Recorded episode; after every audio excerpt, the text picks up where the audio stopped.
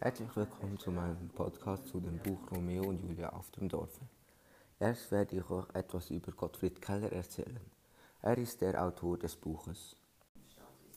Jetzt werde ich euch etwas über Gottfried Keller erzählen. Er war der Sohn von Johann und Elisabeth Keller. Er ist geboren am 19. Juli 1819 in Zürich. Er war das zweite Kind von insgesamt sechs Kindern. Ab dem sechsten Lebensjahr ging er auf die normale Volksschule. Er wurde von der höheren Schulbildung ausgeschlossen. Sein erster Lehrmeister war ein Pfuscher. Im Roman beschrieb er, dass er immer zu spät zur Arbeit kam. 1840 war er 21 und verwirklichte sein Vorhaben, sich an der Königlichen Akademie der Künste weiterzubilden. Er wurde gewählt zu, zum Redakteur der wöchentlichen Kneipenzeitung. Da er nur wenig Geld hatte, wollte er so wenig essen wie möglich, um Geld zu sparen. Er wurde krank, da eine Mahlzeit am Tag nicht reichte. Er machte Schulden und musste Geld von seiner Mutter leihen. Ein Bild, das er gemalt hat, kam beschädigt in Zürich an und wurde nicht verkauft.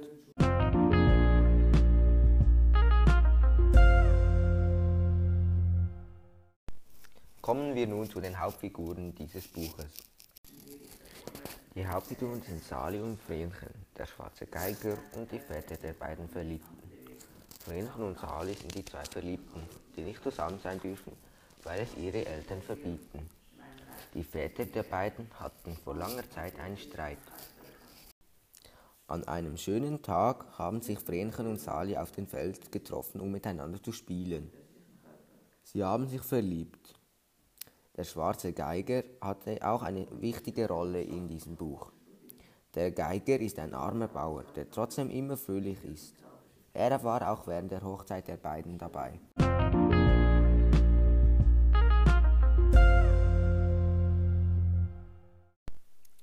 Kommen wir nun zu meiner eigenen Meinung zu diesem Buch. Ich weiß nicht so recht, was ich von diesem Buch halten soll. Es ist in Altdeutsch geschrieben, was das Buch sehr kompliziert macht zu lesen.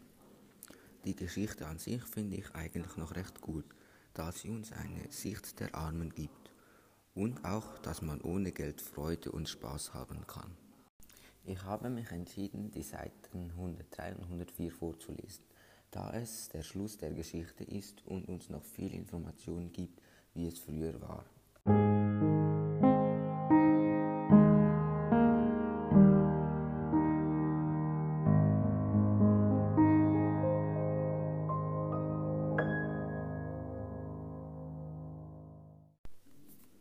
Es sei dies Ereignis vermutlich in Verbindung zu bringen mit einem Heuschiff aus jener Gegend, welches ohne Schiffsleute in der Stadt gelandet sei, und man nehme an, die jungen Leute haben das Schiff entwendet, um darauf ihre verzweifelte und gottverlassene Hochzeit zu halten, abermals ein Zeichen von der um sie greifenden Entsittlichung und Verwilderung der Leidenschaften.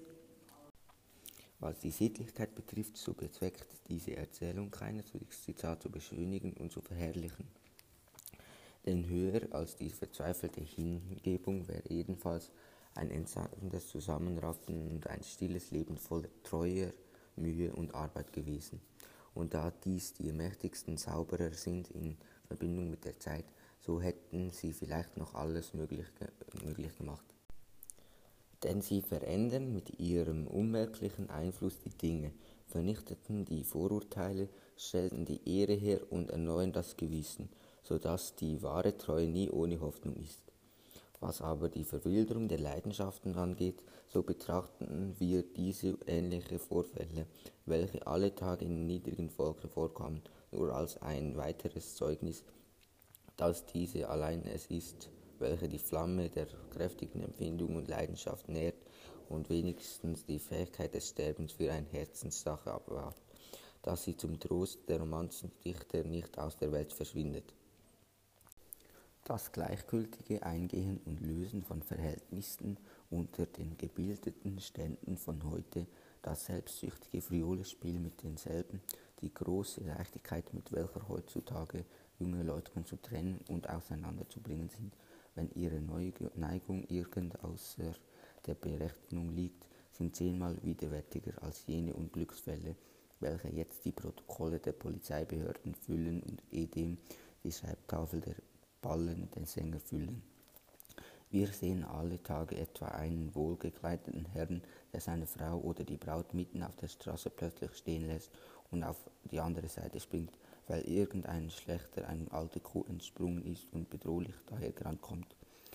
Höchstens aus der Ferne hinter einem Haustür hervor schwingt er seine Stöcken und macht Psst, Psst. Solche Leute werden sich allerdings nicht aus Eigensinn und Leidenschaft ums Leben bringen, wenn man sie trennt, trennen will. Ebenso wenig diejenigen, welche in allen Zeitungen ihre stattgefundene Verlobung anzeigen und 14 Tage darauf einen Inseratkrieg führen, wo jeder Partner sich rühmt und behauptet, das Verhältnis zuerst abgebrochen zu haben. Das war's mit meinem Podcast. Ich hoffe, es hat Ihnen gefallen und bitte geben Sie mir eine gute Note. Ah, Ade Adi Hermazoko. Ich wünsche Ihnen noch einen schönen Tag.